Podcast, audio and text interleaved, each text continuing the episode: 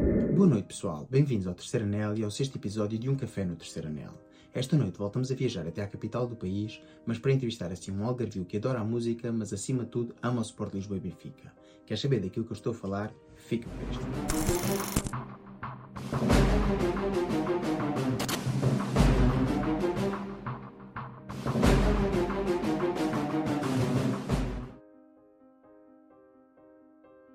Pois é, pessoal, tal e qual como eu disse na intro, bem-vindos assim a um café no terceiro anel. O espaço promete assim dar voz a todos os adeptos do Benfica. E sem mais, deixo-vos assim com a entrevista com o grande Yuri Maló.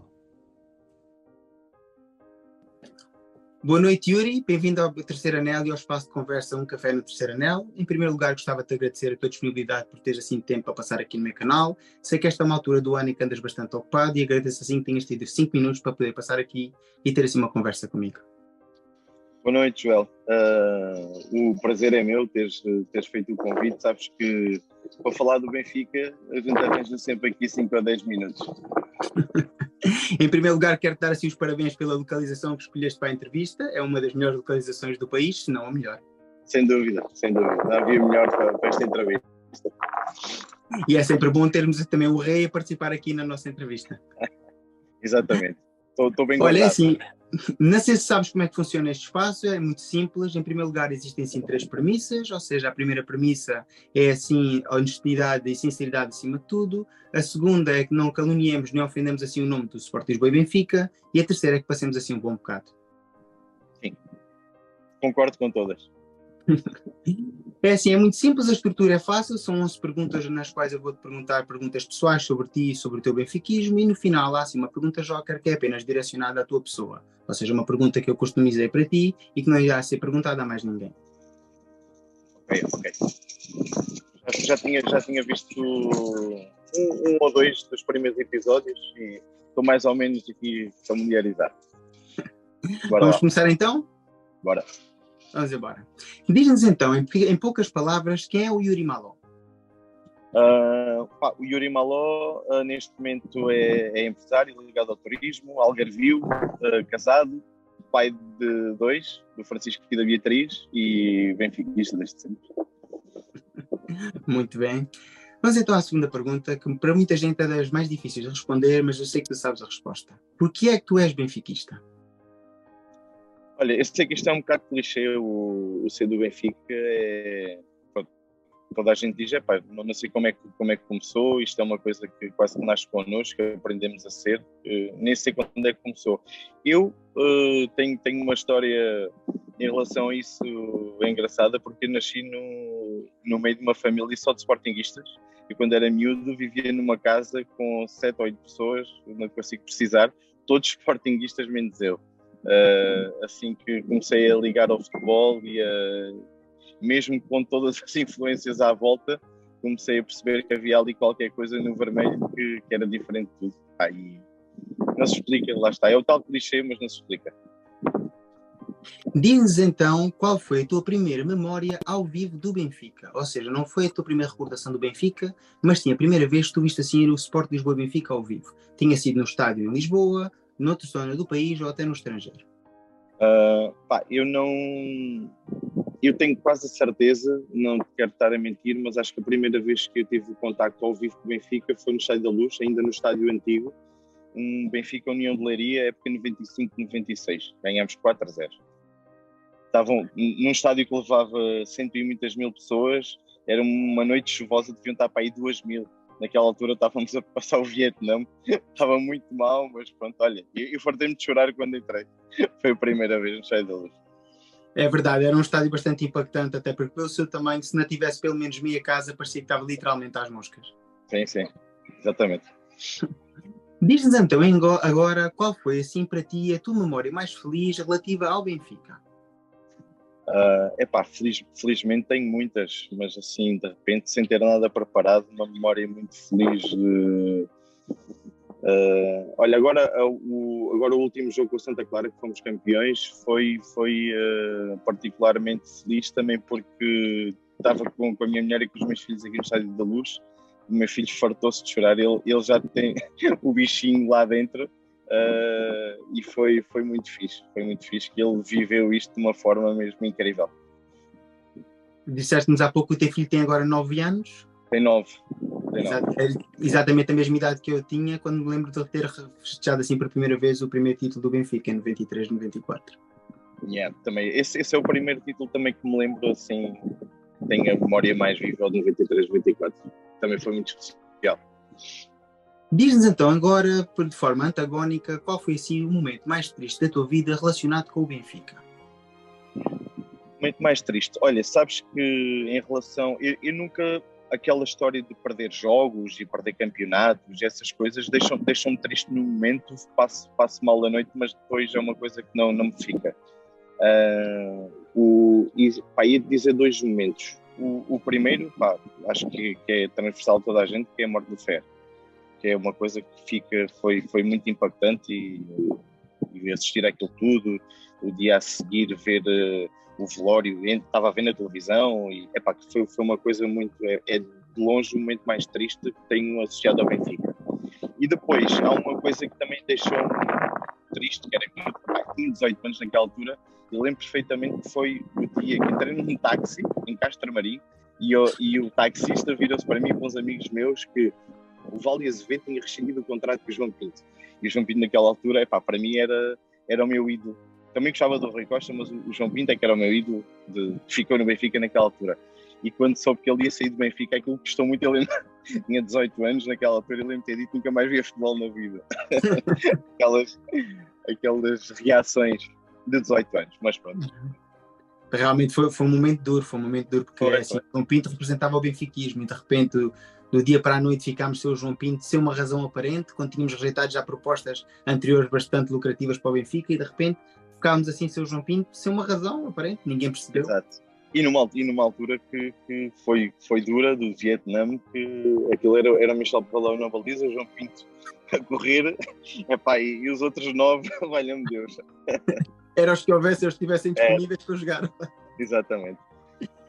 Diz-nos agora qual foi a coisa mais louca que tu já fizeste pelo Benfica. Epá, a coisa mais louca. Uh, assim de repente. Olha, lembro-me, nunca fiz assim também muita coisa. Já fui ver o Benfica ao estrangeiro algumas vezes, não muitas, mas a coisa se calhar assim mais arrojada, que não foi muito, mas na altura vivia aqui em Lisboa. A minha mulher estava grávida para o meu primeiro filho e tínhamos perdido a final da Liga Europa com o Chelsea. E a meio da madrugada ela estava dormindo em casa e eu abalei, fui para o aeroporto receber a equipa. Tínhamos perdido no Porto uns dias antes e depois perdemos a final da, da Liga Europa com o Chelsea nessa noite e abalei, depois voltei quase de manhã para casa. Quando ela acordou também não, não deu para mim.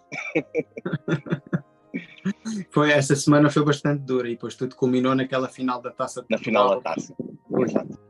Essa é uma, uma das épocas realmente para esquecer. Temos o Vietnã e depois temos essa época, realmente. Exato. Foi Não fomos uma geração muito afortunada até agora. Mas essa foi, essa foi um bom princípio para depois os anos que vieram logo a seguir. Isso também é verdade.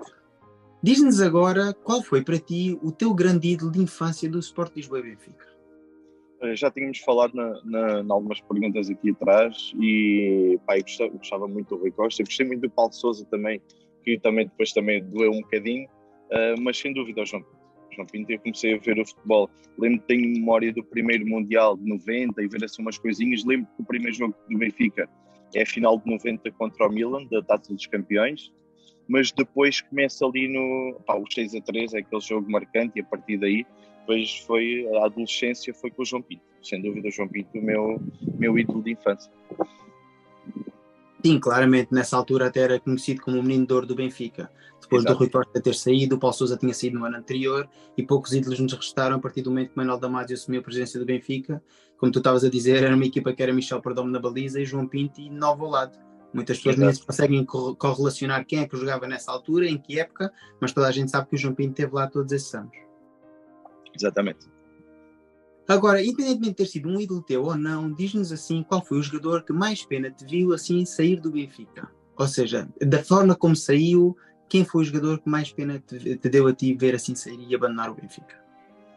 Olha, Uh, principalmente e também porque a memória assim mais fresca, acho que alguns dos, dos, dos miúdos da, da, formação dos últimos anos, principalmente o Renato e depois o João Félix, que acho que tinham, tinham, tinham e têm muito talento, fizeram seis meses cada um em, em, alta no Benfica, e depois saíram e acho que qualquer dos dois, acho que está, a prova está à vista que, que foi muito precoce a saída uh, e agora as carreiras andam um bocadinho abaladas e que se calhar mais uns anos cá no Benfica tinha sido bom para nós, para eles, tinha sido bom para toda a gente.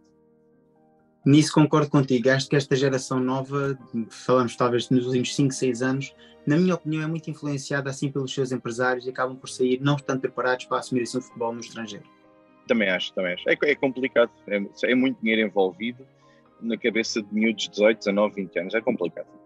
É, e, e, não é só no Benfica, porque nós vemos outros astros brasileiros, argentinos, vêm para o futebol europeu, todos são o novo Pelé, todos são o novo Maradona, ou o novo Messi, o novo Ronaldo, não interessa, mas depois Exato. não são muitos aqueles que acabam por se ingrar. Temos poucos casos, temos o Vinícius no Real Madrid, temos poucos mais, porque muitos acabam por chegar a Real Madrid, Barcelona, Chelsea, Manchester City, vão ser as novas estrelas e ao fim de dois, três anos acabam por andar a rodar em equipas pequenas e nunca chegam a ser nada. Pois é, também acho. A falta de consistência, principalmente. É assim, é assim, já falaste assim do teu ídolo, jogadores que te deram bastante pena assim ver abandonar o Sport Lisboa e Benfica, mas de certeza absoluta que te lembrarás deste jogador. Quem foi para ti o pior jogador que tu viste usar assim a camisola do Sport Lisboa e Benfica? Epá, infelizmente vi muitos, mas assim de repente lembro-me de uma vez de estar a ver o, o troféu do Guadiana, quando ainda era em Vila Real de Santo António, e, e perdermos um jogo contra o Sporting e lá um central que era o Ed Carlos, que era qualquer coisa de muito mal. era muito mal. Eu estava sentado na bancada ao lado de alguns sportinguistas e só ouvia os gajos gritarem: Morto está no Ed Carlos. E é verdade, aquilo era muito mal. Ah, lembro, lembro, perfeitamente desse central, mas é, tens razão, houve muitos, muitos maus jogadores a passar no Benfica ao longo dos anos. Sabes que nós temos a tendência a dizer que durante o Vietnã profundo passaram muitos maus jogadores, mas isto tem tido transversal em relação ao Benfica. Nos anos 80 também houve maus jogadores ao serviço do Benfica, tal igual como agora há, nos últimos anos recentes temos tido alguns jogadores que não mereciam claramente jogar assim com a camisola do Benfica. Exato, felizmente menos, mas ainda assim é verdade. Estamos quase a chegar então ao fim e faltam-nos aqui duas perguntas. São duas perguntas mais atuais. E como falámos agora no momento atual do Benfica, quero que me digas então qual é, na tua opinião, o momento atual do Benfica. E quando falo de Benfica, não te estou só a falar da equipa de futebol sénior, não te estou a falar só do treinador e dos jogadores, estou-te a falar então como Sport Lisboa e Benfica, como clube, como estrutura e como entidade esportiva. Exato. Uh, olha, neste momento acho que o cenário é animador. Uh, a vinda do Rui Costa foi uma coisa que também, para presidente, que era uma coisa que toda a gente uh, tinha aqui algumas dúvidas, a questão depois do antigo presidente ter saído e da forma como saiu, muitas nuvens, muitos processos, muita coisa uh, no ar e ninguém sabe muito bem como é que irá acabar, uns já acabaram, outros ninguém sabe muito bem, e toda a gente tinha aqui alguma dúvida se o Rui Costa tinha arcabouço para, para, para agarrar isto. Uma coisa que eu acho, e que acho que também concordas comigo, é que o Rui Costa é tão benfiquista como nós, e isso, uh, em relação depois às capacidades enquanto presidente, uh, não sabemos como é que vai ser. Agora que neste aspecto de, de, de sentir o Benfica e de estar aqui corpo e alma pelo Benfica, acho que ninguém tem muitas dúvidas nisso.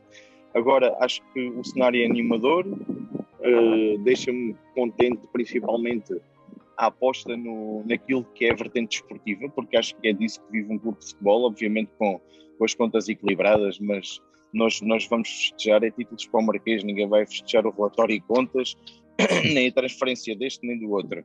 Uh, e, é, e, é, essa a essência de um clube de futebol. E nesse aspecto estou contente, acho que o cenário é animador, espero, espero não estar errado, acho que estamos no bom caminho. Uh, e, e, isto, como tu disseste, falando da equipa de futebol, que é sempre o mais importante, é o que mexe com as massas, mas também aposta nas modalidades. Este ano eu, não acompanho assim muitas modalidades, mas o pouco vou vendo, fomos campeões em, em coisas. Uh, fin, uh, futsal não fomos, mas fomos à final, batemos bem, fomos campeões no hockey uh, no basquetebol, no, no, futebol feminino também, então, também está a crescer. Acho, acho, que está no, acho que estamos no bom caminho.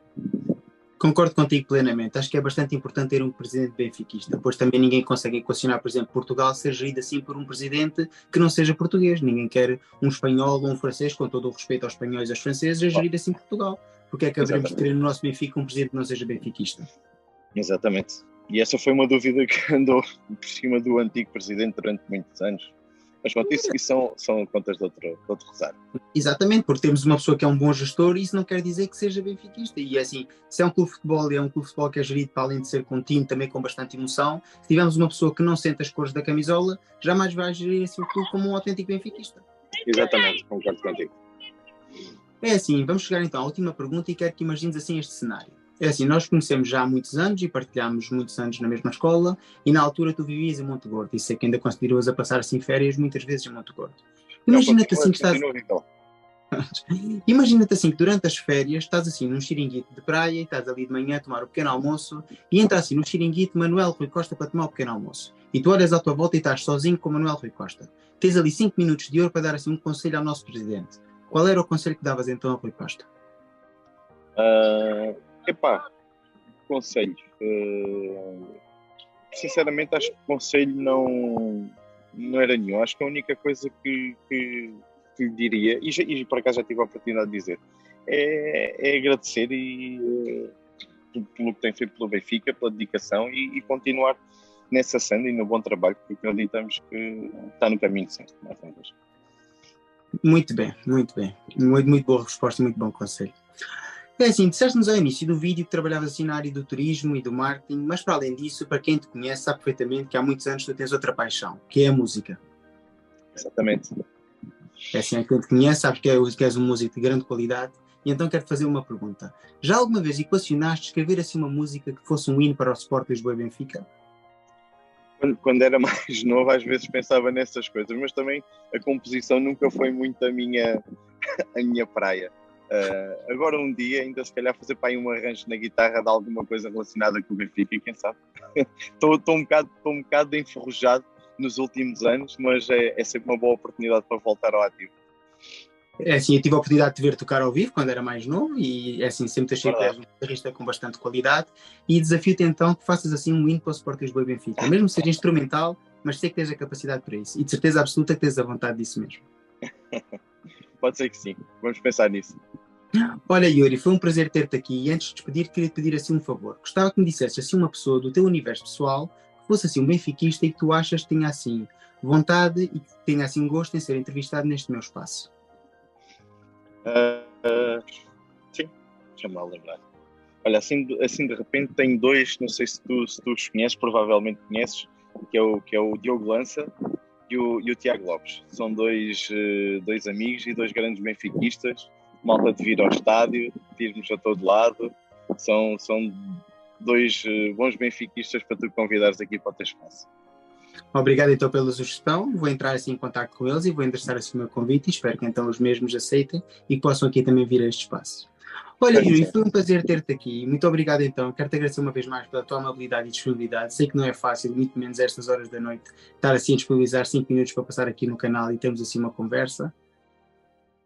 Ah, obrigado eu, Joel. Eu é, que, eu é que agradeço teres, teres feito o convite. Foi um, foi um prazer, ainda mais aqui neste cenário. Aproveitei estar aqui em Lisboa hoje para para vir aqui, correi aqui nas costas para fazer o, esta pequena entrevista e olha, dizer também uma coisa que quando vi os outros vídeos pensei, no dia que for eu vou-lhe dizer, aquela camisola que tens ali atrás uh, é das, das, conjugações todas que já tivemos, para mim é, é a mais bonita de todas, com, com, o patrocínio da FNAC e, o, e a marca da Hummel. É sem dúvida para mim a camisola mais bonita do Benfica. É assim, eu tenho muitas camisolas do Benfica, é assim, ali atrás estão cinco das que eu mais gosto, já tive ali do Casino Estoril durante grande parte da época, mas tinha também para inspirar o Benfica a sermos, voltarmos a ser assim campeões nacionais, até porque era a comemorativa de ser, termos sido campeões em 94, mas concordo contigo, para mim, de, dos anos recentes, é claramente a camisola mais bonita do Sport Lisboa e Benfica. É isso. Olha Yuri, muito obrigado uma vez mais. Obrigado. E só tenho a agradecer. E é assim, uma boa noite para ti e viva o Sport Lisboa e Benfica. Viva o Benfica. Um abraço. Obrigado. É assim, pessoal. Chegamos então ao final do sexto episódio de Um Café no Terceiro Anel. E tal e qual, como eu já disse anteriormente, é o espaço que promete assim dar voz a todos os benfiquistas. E tu, benfiquista, se queres ser entrevistado, basta deixar aqui embaixo nos comentários o teu nome. E eu prometo entrar em contato contigo. É assim, está feito então o vídeo, espero que tenham gostado. Se for o caso, dá o like, comenta, partilha, subscreve. Já sabes, por acaso tiver X, segue no X ajuda a crescer o canal. Fiquem bem e até ao próximo vídeo. Viva o Benfica!